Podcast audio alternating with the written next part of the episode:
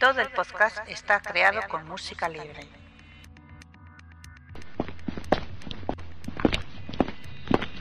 Está usted entrando en una zona restringida. Por favor, identifíquese. Identificación confirmada. Ya puede acceder a toda la información sobre el mejor agente secreto. Bienvenidos un mes más al podcast de Archivo 027. Me llamo Alberto y mi nick en internet es Clark. En este programa 065 veremos la biografía de Isabela Skorupko, alias Natalia Simionova en GoldenEye, y debatiremos sobre esta película entre otros apartados.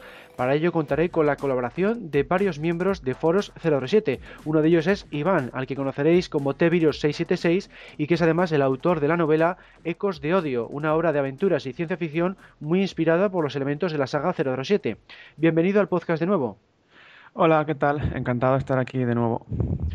Bueno, pues ya total voy a comentar también que yo escribí también una novela, aunque no ha sido publicada, pero que podéis encontrar en la propia web nuestra, en archivo007.com, en la sección Media 007 Literario Relatos de Fans. Se titula Libertad para vengarse y lo que he querido es imitar el estilo de las películas de Pierre Rosnan, por lo que es un estilo pues muy lleno de acción y eh, con esa fantasía propia de las películas de este irlandés.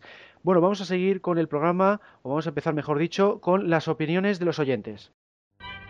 Opiniones de los oyentes. El programa anterior ha sido comentado por 008, 58, GGL 007, Rinoboy 1, Miles Messervy, El Santo, Pablo Arrieta y un servidor. Han destacado el debate sobre El Mañana Nunca Muere, la entrevista a Fernando Rueda, la noticia del mes y el reportaje de Londres de Alberto Bond. Pues Además, sí. cabe mencionar mi propia opinión que no llegue tiempo de poner para que sea en el podcast. Para mí, sin duda, el punto fuerte fue también la entrevista, que nos aportó datos muy interesantes, así como el hecho de contar con una figura de bastante renombre que aportó prestigio al podcast. Pues sí, eso sí es cierto, sí, siempre se, está muy bien cuando tenemos, digamos, estrellas invitadas y en este programa anterior la tuvimos y estuvo fantástico. Bueno, vamos a seguir con el programa. El espontáneo. El elegido de este mes ha sido Jorge Foley 1977 de Twitter. Este ha sido su comentario en referencia a una foto que nos ha enviado con las llaves del GoldenEye. ¿Dónde están las llaves? Matarele, dile, dile. Bueno, pues gracias Jorge por visitar nuestro Twitter y una vez más, pues gracias por haber colaborado en la Convención de Madrid con los premios de los concursos. Os recordamos que también tenemos web ubicado en www.archivo007.com, tenemos un foro que está en archivo007.com barra foros y sitios en Facebook y Google Plus. Cualquier comentario que dejéis en estas webs podrán aparecer en esta sección del espontáneo. Seguimos con el podcast. Has seleccionado las noticias del mes. Jazael González, uh, autor de Quijote Z o Como una bola de trueno, dará una conferencia en la Convención de Palma, Mallorca, que se llamará Proyecto 145. En dicha conferencia analizará los libros, películas y, sobre todo, las bandas sonoras de 007. La charla será el sábado 16 de noviembre a las 11 en el Hotel Horizonte en Palma de Mallorca y se titulará Bond, James Bond versus Fleming, Ian Fleming, el hombre y el mito. Pues eh, sin duda un evento muy interesante para quien viva en las islas. Por desgracia nos pide un poco lejos a la mayoría del país, pero quien esté cerca, pues que no dude en acercarse, ¿no, Alberto? Claro, ese es, el, ese es el tema que nos pilla un poquito a desmano, porque si no iríamos de cabeza a todos los fans. Y nada, pues esperamos que tenga éxito porque el, el libro de Como una bola de trueno está bastante bien y si hace una charla parecida, pues puede estar muy interesante. Bueno, seguimos ahora con Richard Kill, eh, famoso por su papel de tiburón en La espía que me amó y Moonraker, junto con Honor Blackman, alias Pussy Galore, estarán en el Museo Nacional del Motor Beaulieu en Inglaterra los días 30 de noviembre y 1 de diciembre. Se encargarán de, se encargarán de firmar fotografías y Kill en concreto también firmará su reciente autobiografía. Pues nada, también es un evento que nos pilla bastante lejos, pero bueno, cualquiera que le pille la zona, pues puede estar muy bien tener el autógrafo de estos grandes de la saga Bond, ¿no? Pues sí, y es un poco una lástima porque en, en Archivos 007 también será un viaje, ¿no? En, justo al 6 de diciembre, si no me equivoco. Uh -huh. y, y, claro, estaría interesante que, que, hubiera coincidido, ¿no? Para que nos trajeran un buen gran reportaje. Pero bueno, quien, quien viva allí, pues esa suerte que tiene. Claro. Y, y, nada, hablando de autobiografías, el diseñador de producción Peter Lamont publicará la suya en 2014. Se titulará El hombre con el ojo de oro. y tratará de su trabajo al cargo de los escenarios, el atrecho y demás elementos en 18 películas de 007, así como también en otras grandes producciones como Titanic o Mentiras arriesgadas. Pues sin duda este es un nombre muy interesante, ¿no? No solo por la saga Bond, sino por muchas otras películas y, y será interesante pues ver un poco cómo fueron todas las cosas desde su punto de vista. ¿No crees, Alberto? Pues sí, sí, es que además está muy interesante cuando vemos los reportajes en los DVDs, pues es uno de los que más se le ve por eso, porque está al cargo de muchas cosas, de, los escenarios, de las armas, de los satélites, los vehículos, eh, es el Ken Adam de las últimas décadas y puede estar muy interesante este libro. Lo malo es que, claro, que estará en inglés, no creo que le traigan en español y eso puede complicar también la lectura. Bueno, vamos a seguir eh, con otro libro que es la novela de James Bond solo. Ha caído en picado en las listas del Reino Unido en su segunda semana de lanzamiento. Solo vendió 9.000 libros en la primera semana y actualmente se sitúa en el puesto 22 de la lista de bestsellers. Para que nos hagamos una idea, Bridget Jones' Math About the Boy ha vendido 46.000 ejemplares en su primer día y eso que contaba con malas críticas y errores de impresión. O sea que estamos viendo que, por desgracia, la, novela nueva de James Bond no está triunfando lo más mínimo. Nada que ver con Carta Blanca o La Esencia del Mal, que sí que llegó a estar, quiero recordar, número uno en Amazon. Pero esta de solo, por desgracia, no está, no está a ese nivel. Yo personalmente no la voy a no la voy a leer porque tampoco me entusiasmaron las otras dos, pero sí me hubiera gustado que triunfara porque pone más de manifiesto a Bond en el panorama, ¿no? Eso es lo que lo que suele traer novelas, un poco más de fama para la saga, pero si no vende, pues poco se puede hacer. Ya, la verdad es que esta noticia me resulta bastante un palo, ¿no? Porque yo sí que me intereso mucho por los libros de, de Bond Y, es un poco frustrante que la esencia del mal tuvo cierto éxito, la carta blanca, si no me equivoco, tuvo un poco menos, y, esta, o sea, no me explico cómo puede algo como una, novela de James Bond que le den tan poco marketing o yo qué sé, el motivo de su, de su fracaso. Pero en fin, una noticia bastante triste.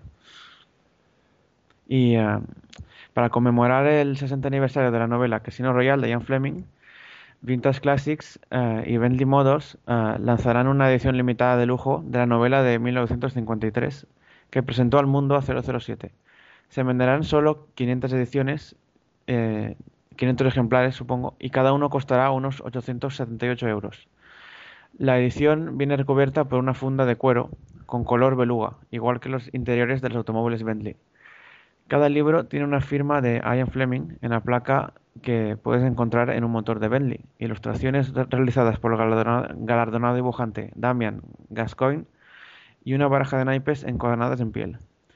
Bueno, bueno, bueno, pues hablando de mi afición por el bon literario, pues sin duda este es un ejemplar que yo querría tener, pero va a ser que por ese precio puede estar difícil, ¿no, Alberto?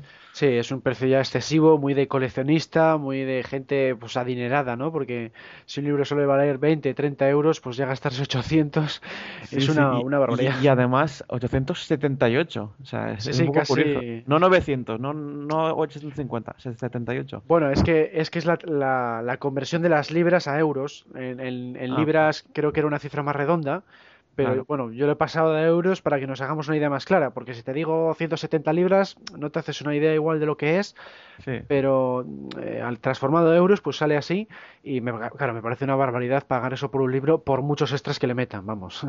Sí.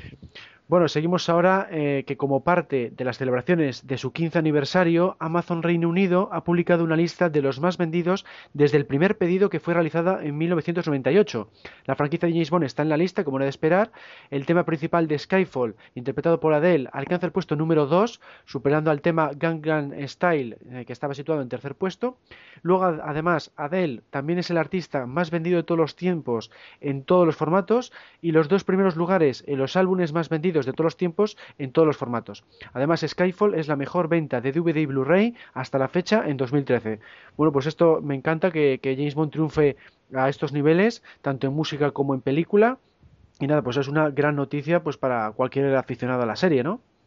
Sí, porque es una noticia que aunque no sorprende, viniendo al Reino Unido, que es la, la cuna de Bond, pues sigue siendo una señal del gran éxito sin precedentes de Skyfall y la buena salud que vive la saga actualmente, gracias a ello.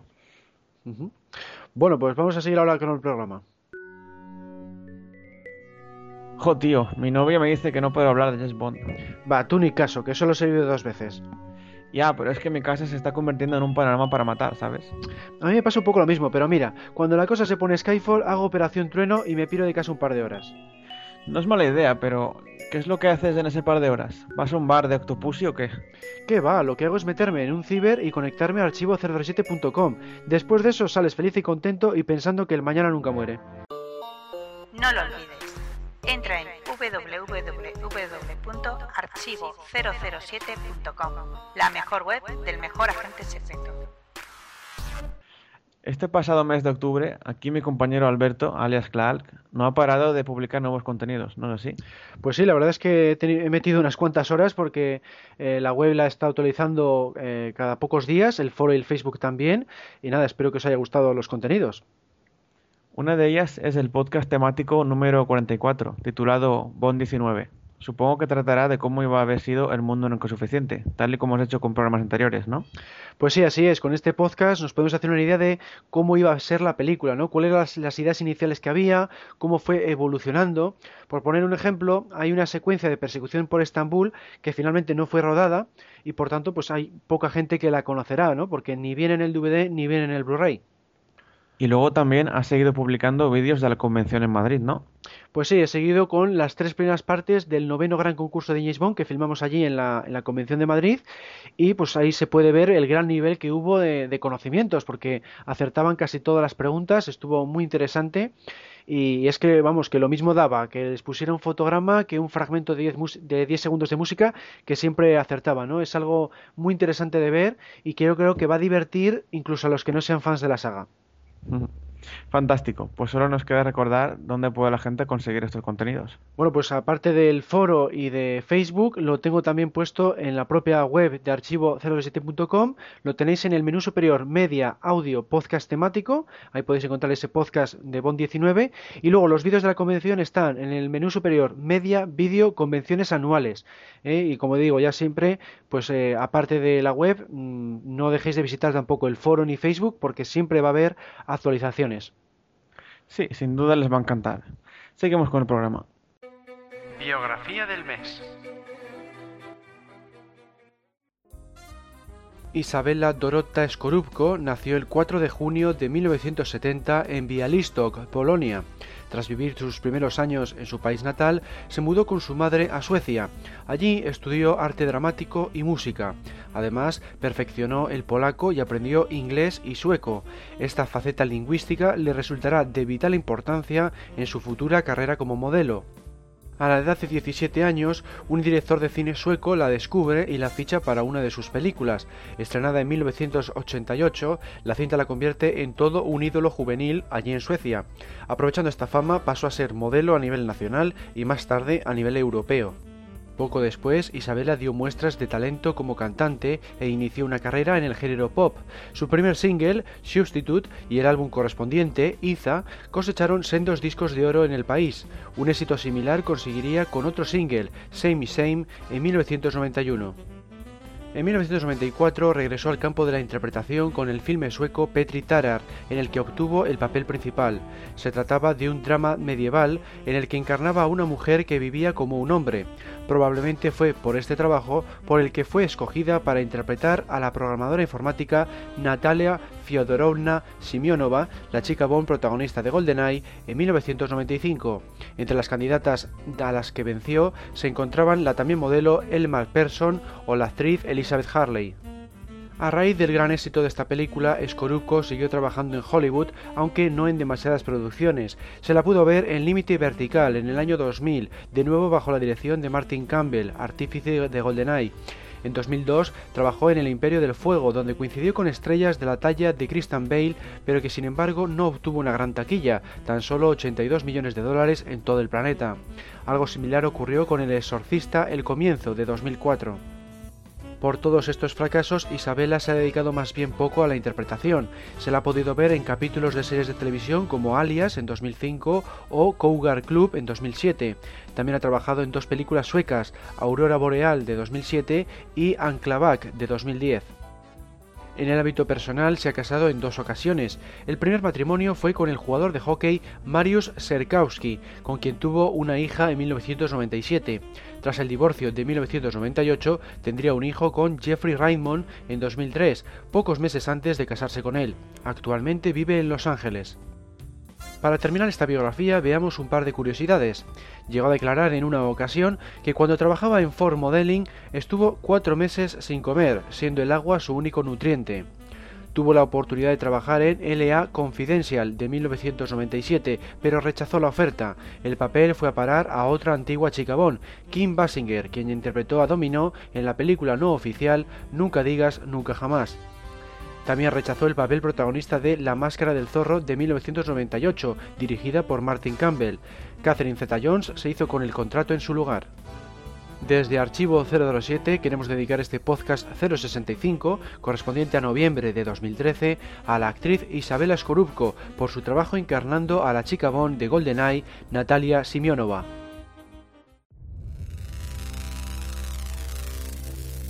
Aviso. Peligro. El debate comenzará en 3, 2, 1. Este mes le toca el turno a mi película favorita de la serie, GoldenEye, que fue estrenada en 1995 y supuso el debut de Pierce Brosnan y además es una de las más controvertidas. Aunque supuso un nuevo récord de taquilla, las opiniones son muy variadas. Para hablar de este título nos acompaña en esta ocasión Gonzalo, al que conoceréis en el foro como GGL007 y que es además el autor del libro Guía para ver y analizar Goldfinger, entre otros. Bienvenidos al programa. ¿Qué tal, claro, que encantado de saludaros y es un placer que, me hayáis invitado y tener la ocasión de participar en estos famosos podcasts. Estupendo, pues nada, nos, hace mucha ilusión tener siempre voces nuevas por aquí. Bueno, pues vamos a empezar eh, con la primera pregunta. Gonzalo, para ti, ¿qué es lo mejor de esta entrega? Bueno, pues lo mejor para mí de GoldenEye es sobre todo dejar atrás el, el gran hiato, que es lo que yo llamo entre el 89 y el 95, el gran drama que fue para los bondianos de aquella época entre los que estaba yo, que ya habíamos visto a Roger Moore y habíamos visto a Dalton en el cine, pues el gran drama fue que a partir del 89 no llegaba a Bond 17. Y no solo no llegaba, sino que encima pues teníamos noticias un poco a cuentagotas, de aquellas no había internet, por supuesto, y primero sabíamos que se había anunciado Bond 17 en el Carlton de, de Cannes, como de costumbre, pero solo teníamos la portada, luego se decía que si Timothy Dalton iba a volver o no, luego que si Dalton renunciaba, que si había un proyecto con Sharon Stone y Anthony Hopkins, en fin, todo ello con cuentagotas y todo ello cada vez pues más dispersos hasta que por fin empezaron a llegar malas noticias de falta de financiación, de que si se iba a suspender la serie, de que se le iban a reconvertir en una serie de televisión, se llegó a oír incluso. Y bueno, el caso es que lo mejor, lo mejor rotundamente de GoldenEye es que llegó en el año 95, que llegó Pierce Brosnan después de haber dicho no en su momento, que le hicieran decir que no en su momento. Y afortunadamente no solo llegó, sino que se volvió a poner de moda James Bond, volvió a poner de moda eh, el cine de espionaje y por supuesto con un éxito brutal, decía esto algo polémico, yo creo que el éxito fue brutal, rompió la taquilla, bondiana sobre todo, y, sobre todo que nos garantizó que cada dos años volviera un Bond, que era algo magnífico, claro. Claro. ¿Y para ti, Iván? Bueno, primero un afectuoso saludo a Gonzalo. ¿Qué tal, Iván? Encantado. y, y, nada, pues para mí lo mejor de GoldenEye es eh, el como y yo me, me, he centrado más en lo que es la película en sí, que es para mí lo mejor es el feeling que logra transmitir, porque eh, abarca un lapso temporal muy amplio, cosa que, que es extraña en la saga, y trata temas que enlazan perfectamente a lo que es el Bond más clásico con el Bond más actual, más tecnológico eh, porque conecta un poco con la historia de la, Unión Soviética. Aún hay un personaje afectado por la Guerra Fría. Y, pero también nos vemos un, lado muy tecnológico, muy de satélites y uh, cibernética y demás.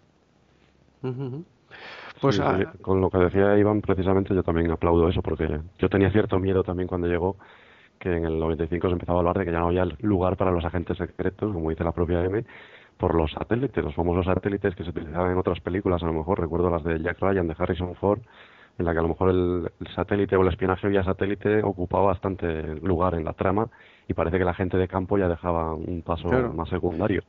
Y sin embargo, pues en GoldenEye se demuestra que puede ser compatible, claro.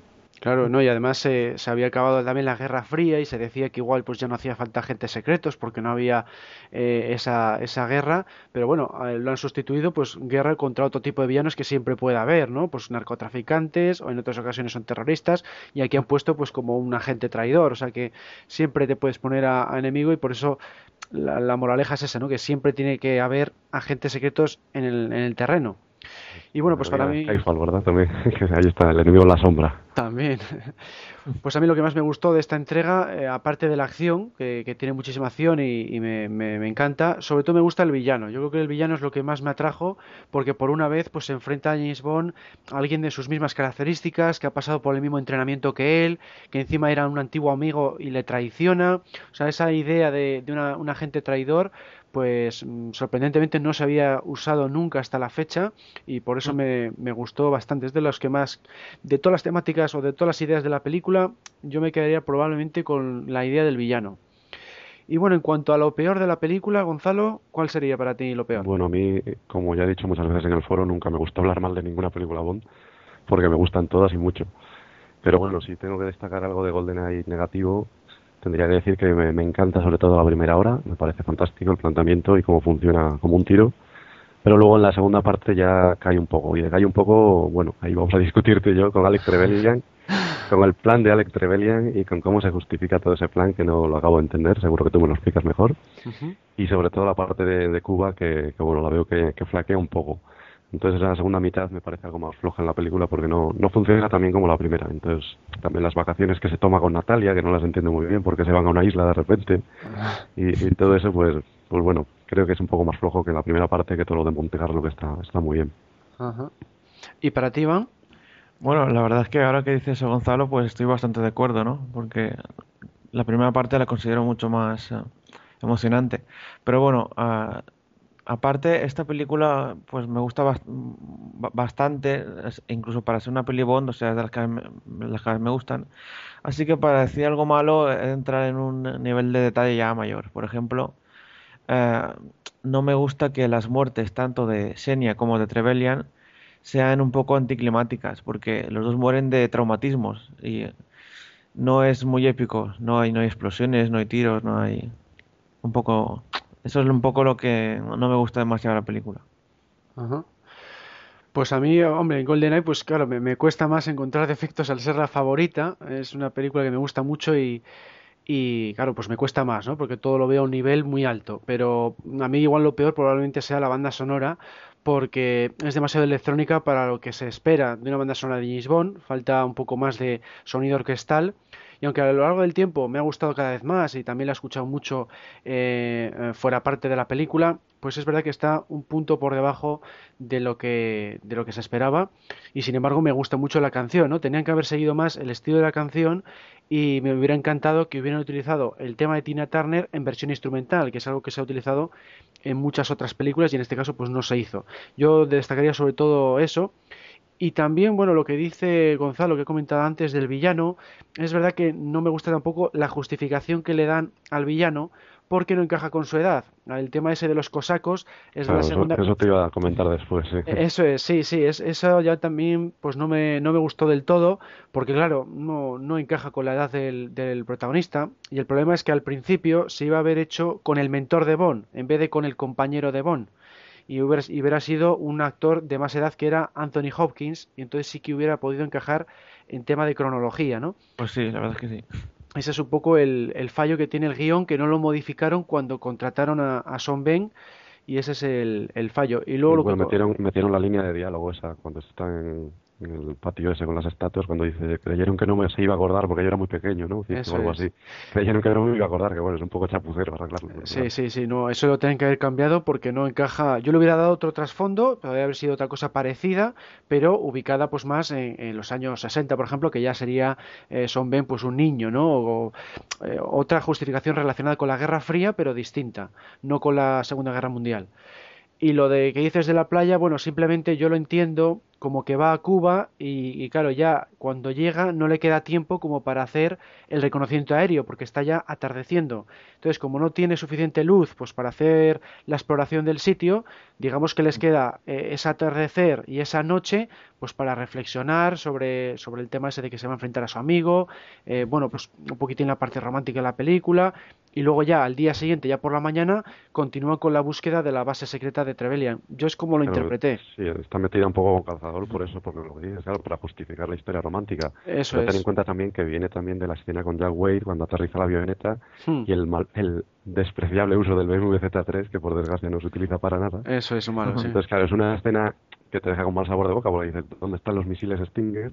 Claro. Y encima enlaza con otra que es puro pasatiempo, que es pasar con la chica y la historia de amor. Entonces, claro, está un poco metido con demasiado con calzador. Claro, yo bueno, yo lo he interpretado de esa forma, como que ya llegaban demasiado tarde, demasiado de noche y no les daba tiempo a hacer el reconocimiento, ¿no? Entonces lo dejan ya para el día siguiente. Y lo del coche, creo recordar que fue porque eh, era un coche que es un prototipo, todavía no existía en el mercado y tardaron mucho en entregarle para la película. Entonces tardaron tanto que ya no podían eh, añadir al guion una historia de persecución para el coche. Entonces por eso lo sustituyeron con la, con la escena de la avioneta que viene después. Eh, yo creo que fue un poco por eso por el que no utiliza el coche, porque le entregaron BMW, le entregó a la productora demasiado tarde y no había tiempo para, para filmarlo. Eso es lo que yo leí por ahí. Y bueno, vamos a seguir ahora con la siguiente pregunta, que sería el, uno de los temas más controvertidos de esta película es que es, la dicen que es demasiado eh, fantasiosa, ¿no? Que, tiene muchos excesos.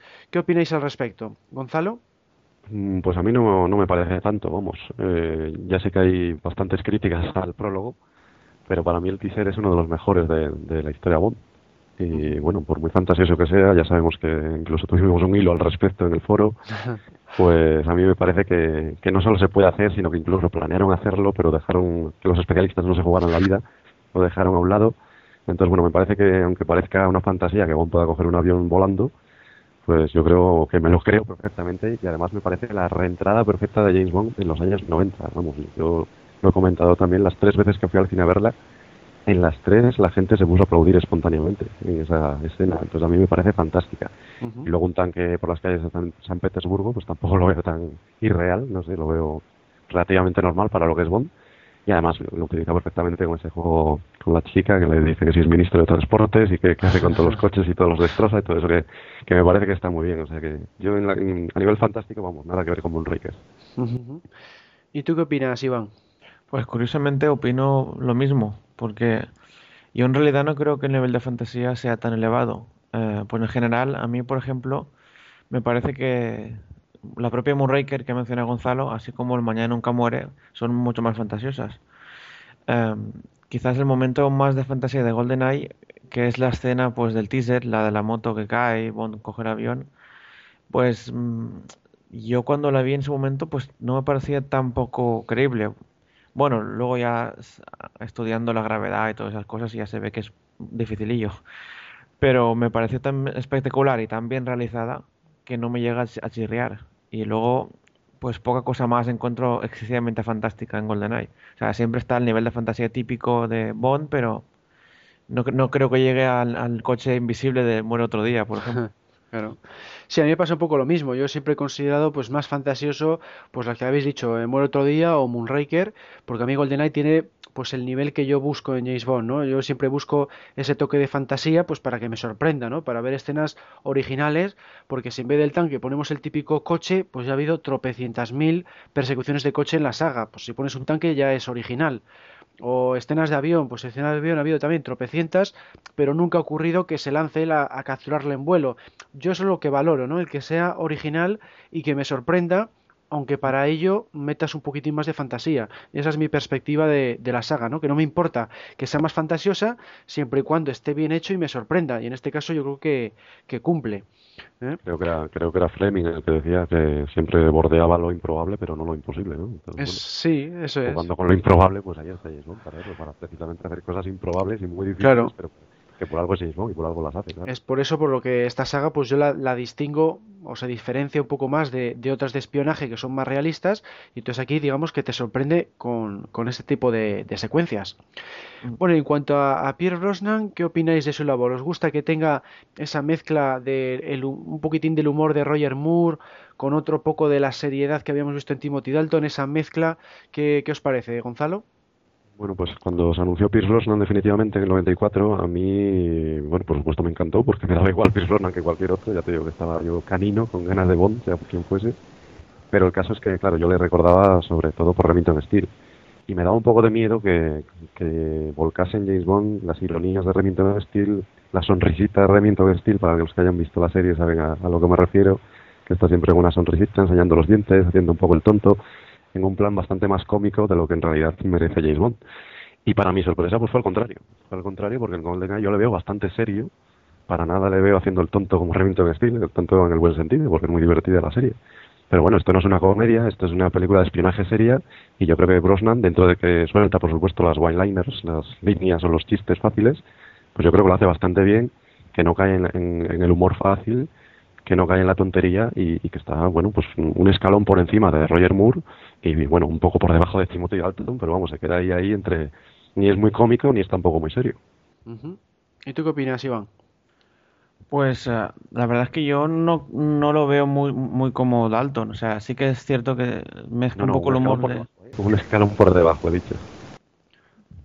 Yo, yo lo que veo es eso, que tiene un poco el humor de Roger Moore y quizás un poco a los Sean Connery, pero por ejemplo a los Dalton yo, no veo porque veo un Bond bastante bastante poco alejado de la sensibilidad y todo esto. Es por eso que es de mis Bond menos favoritos, pero de, pero curiosamente en GoldenEye es la película que más me gusta con Brosnan, porque es como que a partir de Mañana Nunca Muere empezó a coger un toque más más eso, más humorístico y pues yo lo que prefiero normalmente son los bombas más serios y tal.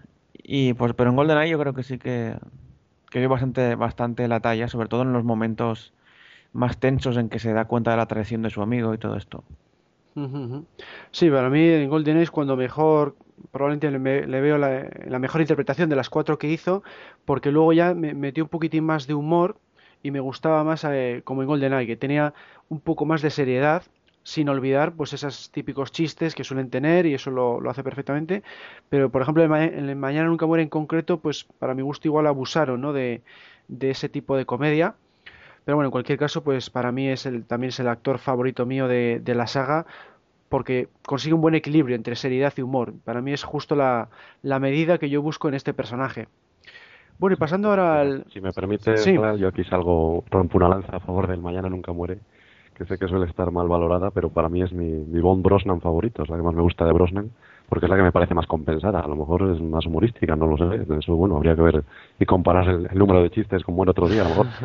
Pero el Mañana Nunca Muera a mí me parece que está mucho más compensada y, bueno, toda la parte oriental me parece que funciona muy bien y no hay estas cosas que chirrían en GoldenEye, por ejemplo. Pero bueno, eso ya es mm. otro, otro debate. Otro debate, sí, que hicieron el, mes pasado nuestros compañeros, pero curiosamente yo por lo que he visto en las encuestas o en los comentarios del foro, sí es verdad que suelen valorar más la del Mañana Nunca Muere que el resto de entregas de Brosnan, ¿eh?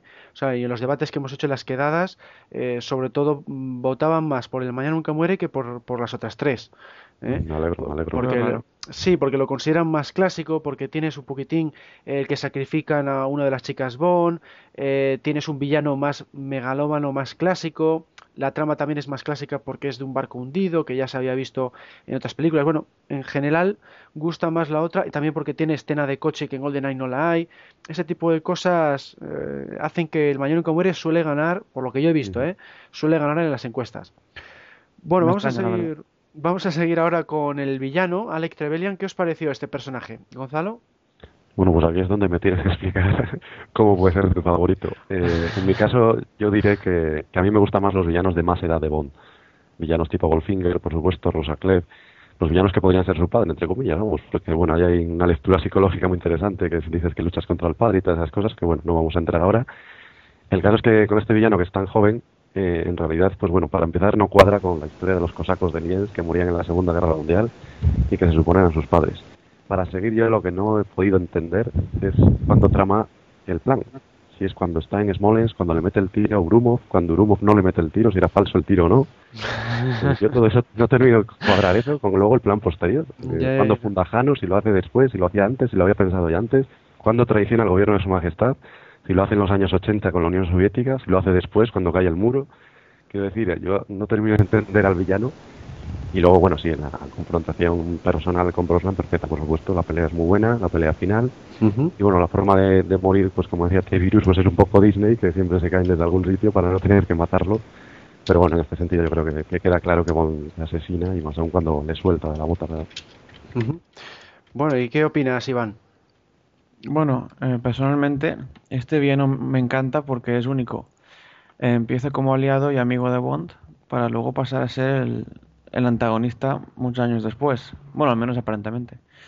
Y pero quizás es un poco decepcionante su propósito, porque tal como dice el propio Bond, es como que es, acaba siendo un simple ladrón de bancos. O sea, tanto robar un satélite súper sofisticado con un helicóptero, no sé qué tal, para robar Banco de Inglaterra y, y hacerla caer en bancarrota, ¿no? Una venganza un poco extraña. Pero el personaje en sí es original y muy interesante como villano. Pues a mí es, mi favorito por eso, por lo que comentaba antes, porque me gusta que James Bond se enfrente a alguien de sus mismas características, que haya tenido su mismo entrenamiento, era un antiguo agente secreto, conoce sus métodos, además, por eso cuando le detiene lo primero que le quita es el reloj. Eh, no sé, eso que, sea un conocido de él y que haya trabajado con él, me pareció muy original y, me atrajo, porque en James Bond siempre se solía usar, como, como has dicho tú antes, tienen más fama los villanos que son mayores de edad de Bond. Pero claro, al ser mayores de edad no suelen permitir un buen enfrentamiento cuerpo a cuerpo y aquí sí que le tenemos. La pelea que tiene al final... Para eso está el henchman, ¿no? Por eso está el secuaz. Bueno, también, también está el secuaz, pero aquí por eso lo tenemos en, las dos cosas. Tenemos el secuaz que es Senia, otro secuaz que es Urumov y encima luego tenemos a Alec. Entonces, tres enfrentamientos pues para mí es sublime, ¿no? que se enfrenta a los tres y que, sean eh, combates cuerpo a cuerpo con los tres, pues me parece soberbio y, me parece original eso, que, sea bueno tanto en la parte física del asunto como en la parte intelectual cuando tienen esos diálogos y cuando, cuando se le ve que ha planificado esa, esa idea. Para mí lo del plan yo lo interpreto como que ya estaba eh, confabulado con Urumov, hacen como que muere para que el MI6 se olvide de él y luego nada más salir de ahí ya organiza la organización Jano para construir el satélite. Entonces mi idea es que utiliza ese cuerpo mafioso de Jano para financiar la construcción del satélite. Y entonces en esos nueve años que pasan desde el teaser hasta que se encuentra otra vez con Bond, en esos nueve años ha construido toda esa base que está oculta en Cuba. Entonces yo esa es la, la interpretación, no creo que haya que darle muchas más vueltas. No, muchas vueltas no, por si acaso. Pero entonces tú entiendes que en el teaser ya iba a traicionar a Bond. Eso es, sí. Yo entiendo que el teaser es una trampa para liquidar a, liquidar a Bond. Pues mucho más fácil que todo eso era coger la pistola y ponerse en la cabeza a Bond, ¿no?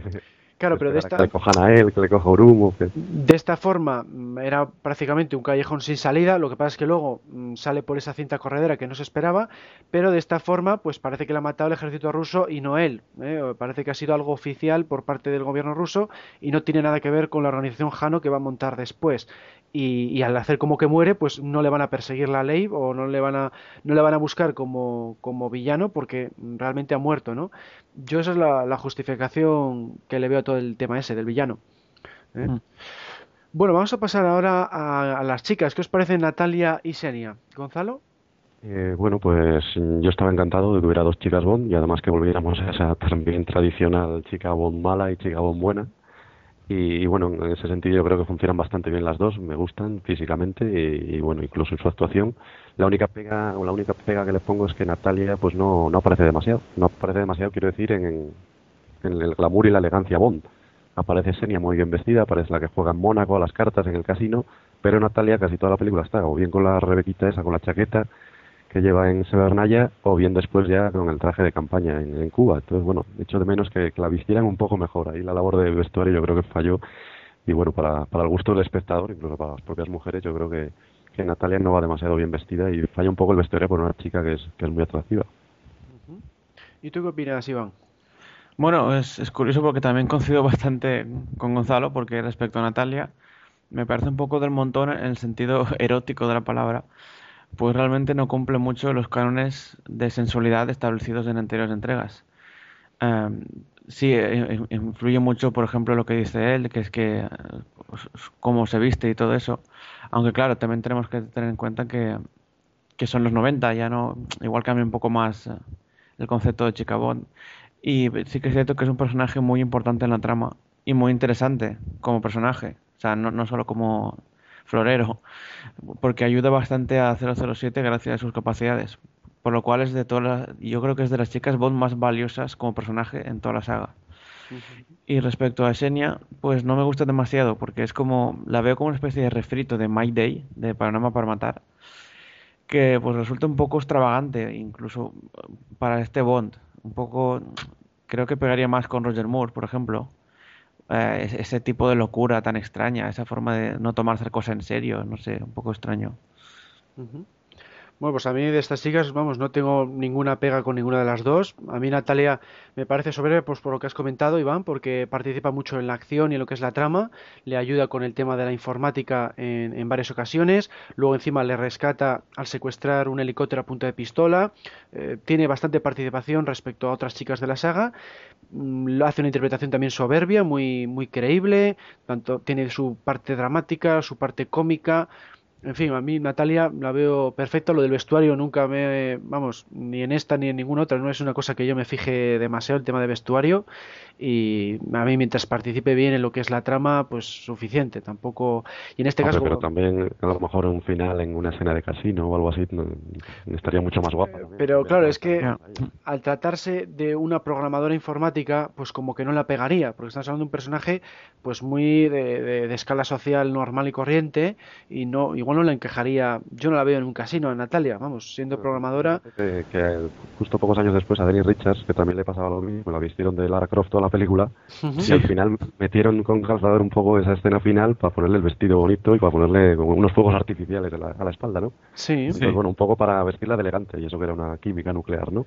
Sí. Bueno, pues en el caso de, de Isabel Ascolco, pues a lo mejor se hubiera aprovechado mejor, no sé cómo, pero cualquier escena que la hubieran vestido un poco más elegante, porque bueno, yo creo que, gana mucho esta mujer bien vestida, claro. Mm. Mm. Yo lo intento justificar por eso, porque el trasfondo suyo de programadora, pues igual no le pegaría demasiado, pero bueno, de todas formas tiene una escena de, bikini, o sea que también tiene una parte también es muy más bondiana. más bondiana, pues sí, o sea, que combina un poquitín ambas, ambas facetas.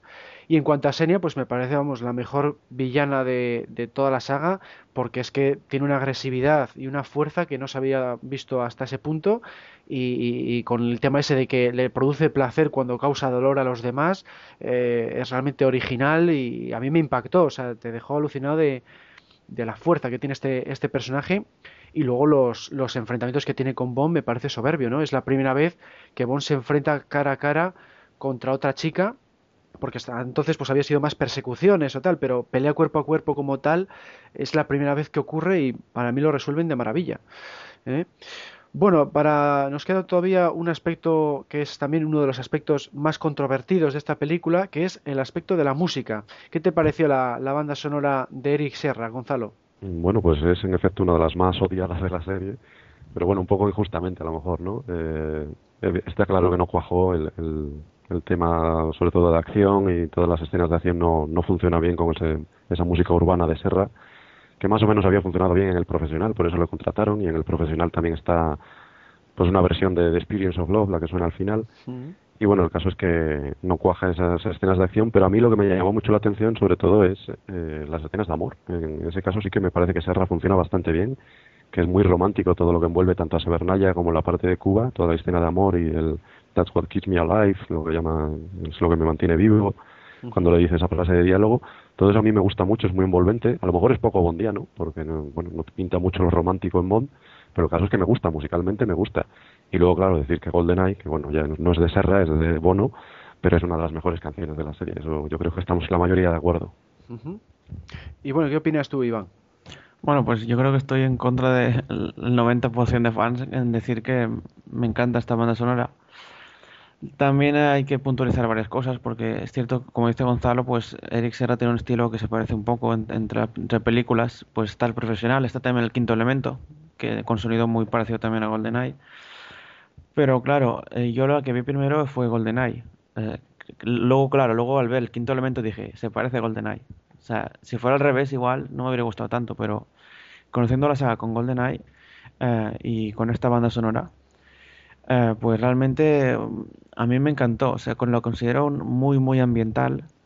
Eh, las escenas románticas, eh, como ha dicho Gonzalo, pues está genial y, también me gusta, por ejemplo, en, la parte del teaser, cuando se infiltran Bond y Trevelyan, pues es un sonido un poco así como más industrial, pero al mismo tiempo lo considero muy, muy ambiental, muy que te, que te pone en la situación que estás viendo. Y, nada, por eso guardo un grato recuerdo de esta banda sonora que además eh, yo creo que le aporta un toque muy original sin dejar de sonar a, James Bond.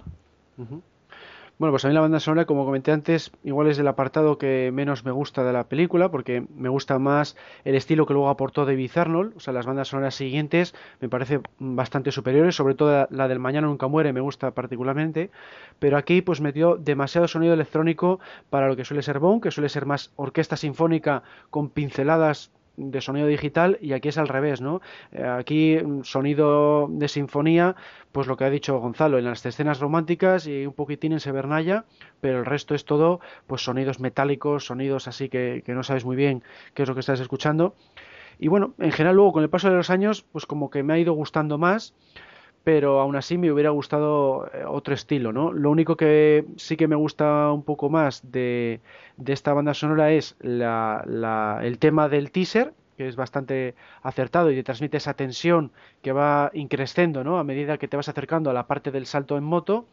Y luego la, canción que se titula Run, Sat and, Jump, que es la que se utiliza en el enfrentamiento entre Alec y Bond, y esa me parece soberbia. Ahí sí que Mm, me parece un tema soberbio para representar el duelo y es de mis temas favoritos de, todas las bandas sonoras. Igual ese tema en concreto sí que le salvo, ¿no? De la quema. Pero el resto, pues poco, no me entusiasman tanto. Y menos mal que quitaron la pieza que iba a usar para la persecución del tanque porque metía como sonidos africanos y era ya esperpéntico. Entonces, menos mal que por lo menos la canción del, tanque la hizo otra persona que se llama John Allman y que encaja bastante mejor porque es más, más tradicional y más sinfónico. Y luego, bueno, en cuanto a la, canción que no tiene que ver con Serra, que, hizo este Bono y Tina Turner, pues a mí es mi canción favorita de toda la saga. Me parece muy bondiana, muy acorde con la trama que va a venir después, tiene esa soberbia voz de Tina Turner, en fin, mm, una canción de 10 para mí. Bueno, y vamos a terminar con el veredicto final. Eh, Gonzalo, ¿qué opinas en términos generales de GoldenEye y qué lugar ocupa en tu ranking personal? Mm, bueno, no soy muy amigo de los rankings ni de ponerlas una de, de otra, pero bueno, sí que tengo, a medida que las veo, tengo siete favoritas, que son mis siete mejores, y en ellas no está GoldenEye. Entonces, bueno, estaría probablemente en la segunda división, que no es segunda división, es en el segundo grupo de favoritas, podría estar GoldenEye. Pero bueno, en el sentido de que, ah, por supuesto, la he vuelto a ver ahora para poder hablar con ella más recientemente, pero me pasa un poco como con las grandes. Las siete grandes, yo ya sé que cuando las veo voy a disfrutar en cualquier momento y con las otras a lo mejor dices, no me apetece, ya me las sé de memoria, ¿para qué la voy a ver? Bueno, la pondré por si acaso, y luego la pones y en realidad disfrutas como el que más y te lo pasas muy bien y, es un entretenimiento, por supuesto, de primera categoría. Entonces con GoldenEye, pues eso es un poco, a lo mejor crees que te la sabes de memoria, que ya no tiene sorpresas para ti y te la vuelves a poner y la vuelves a disfrutar, por supuesto, de principio a fin. Entonces no es de las mejores, pero bueno, está, está muy cerca de serlo. ¿Y a ti qué te parece, Iván? Bueno, GoldenEye fue la película Bond que me hizo interesarme por la saga, gracias al videojuego del mismo nombre. Y la verdad es que fue una excelente opción para adentrarme en el mundo de 007, porque tiene, en mi opinión, una de las tramas más apasionantes, repleta de giros y personajes muy interesantes, relaciones emocionales entre ellos muy, muy jugosas, que eso no suele ocurrir. Esta vez incluso con Boris y Natalia tenemos ahí un, un rifirrafe un poco, un poco interesante. Y em, mucha acción espectacular también, eh, acción muy original y muy bien realizada. Para mi gusto, hay algo en sus localizaciones y en su banda sonora que, que convierten en esta película en, una experiencia muy, muy ambiental, que te mete mucho dentro de ella, y por ello la considero mi favorita de Brosnan y, una de mis favoritas de 007 en general. Bueno, pues para mí ya sabéis que es la, favorita mía desde siempre, desde que, desde que la vi en el cine. Fue la primera que vi en el cine pero yo ya conocía Alta Tensión de haberla visto en la tele, pero realmente con Golden Eyes cuando me empecé a interesar por la saga, ¿no? Eh, digo, esta saga pues puede estar bien y empecé a comprar las VHS de las películas anteriores, porque digo, si tienen este altísimo nivel, pues es una saga que me va a encantar y efectivamente así fue, porque bueno, eh, tienen esa, esa fórmula Bond que llamamos, ¿no? Y, nada, pues me gusta pues por todo lo que hemos comentado. Es una película que para mí es de las que menos defectos encuentro comparado con otras y además los puntos positivos que tiene pues tienen todos un nivel altísimo, ¿no? Entonces por eso por eso la considero la, mejor de toda la serie. Me gusta a todos los niveles y es de las que no me importa ver repetidas veces. Hay veces que puedo ver eh, toda la saga entera, pero cuando quiero ver solo una película en concreto, pues probablemente vote por GoldenEye, ¿no? Porque es la, la que más disfruto. Bueno, mm. pues con esto terminamos el debate. Bueno, sí, si quieres. Para terminar, eh, un, último guiño a GoldenEye, decir que de lo mejor de la película es el tráiler. y para el que no haya visto el tráiler, se lo recomiendo, sobre todo el teaser, que recordará salían las letras esas que decía It's a New World, es un nuevo mundo, con nuevos ah, sí, sí. Y luego de repente aparecía Bond por detrás, disparaba y se quedaba ese On One Man, todavía puedes confiar en un hombre, y se convertía en 007 ese teaser a mí me dejó petrificada en la silla, creo que estaba viendo Pocahontas o algo así. No sé si era Pocahontas o no me acuerdo con cuál salió. Pero bueno, ese teaser me parece no solo el mejor de, la serie Bond, sino uno de los mejores de la historia del cine, porque supone la vuelta a, a la pantalla de James Bond en unos años que parecía que estaba muerto tras la Guerra Fría y efectivamente ese todavía puedes confiar en un hombre y se convierte en 007 y por supuesto el guiño de que estás esperando de que diga Bond, James Bond y lo que dice es esperaban a alguien más y empieza la sucesión de, imágenes de acción me parece extraordinario el tráiler para que no lo haya visto te recomiendo que, ponga el teaser lo antes posible eso sí no está fantástico por, por el juego ese con las frases y porque suponía el regreso a la saga y, y además nos gusta mucho ver o por lo menos a mí me gusta mucho ver al actor Bond haciendo publicidad está bien que le filmen en escenas. trabajando en, el, teaser, ¿verdad? Eso es, trabajando en la, en la, publicidad de la película me gusta, me gusta verles. Lo hizo Roger Moore también bastante y aquí pues le vemos a, Brosnan y está fantástico, uno de los, después de, mejores Después de, ese teaser, ¿cómo no iba a aplaudir la gente cuando baja un avión volando? Hombre, ¿cómo no lo iba a aplaudir? Claro. Lo malo luego fue el, el, el tráiler, ese es el teaser, ¿no? Pues el tráiler a mí no me gustó porque desvelaba que el villano claro, que el villano era Trevelyan. Entonces te rompe un poco la sorpresa yo siempre que recomiendo de ver esta película a la gente, le digo que no vea el tráiler, porque le arruina esa sorpresa. Eh, por, eso, por, eso, hablaba del teaser, el teaser es mejor. El teaser es mucho mejor porque no te desvela el tema del villano. Así que bueno, pues una de cal y otra de arena. bueno, pues con esto terminamos el debate, entonces nos vamos a despedir de Gonzalo y bueno, pues darle las gracias por haber debutado en el, en el podcast. Gracias a vosotros, ha sido un placer y encantado de, de volver si, si lo deseáis. Por supuesto, pues nada, vamos a seguir con el programa. Del mes. Bueno, la pregunta de este mes ha sido ¿qué opinas de la época donde transcurre la novela solo? Y esta ha sido la respuesta de los internautas y foreros.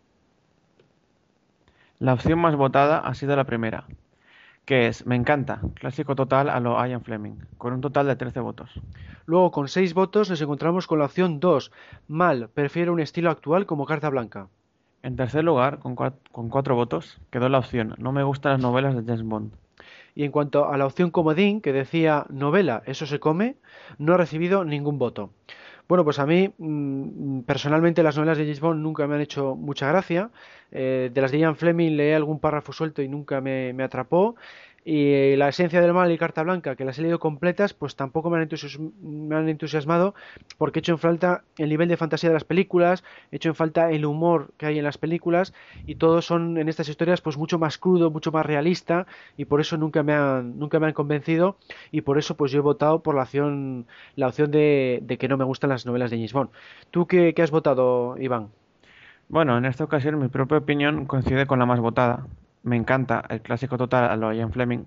Y es que, en mi opinión, el James Bond más genuino, de todos y el que más me gusta es el de las novelas originales de Ian Fleming, cuyo hilo argumental se siguió posteriormente con Coronel Sun y el reciente La esencia del mal. Con solo, que espero leer en breve, espero un poco más de ese mismo Bond, seguir la historia del personaje original allí donde fue dejada. La también reciente Carta Blanca me gustó mucho, pero no tanto por el hecho de que se tratase de un Bond muy indeterminado. Sí, claro, le, ubicaron en el tiempo actual y claro, pues ya no te desubica un poco de lo que había planteado Ian Fleming.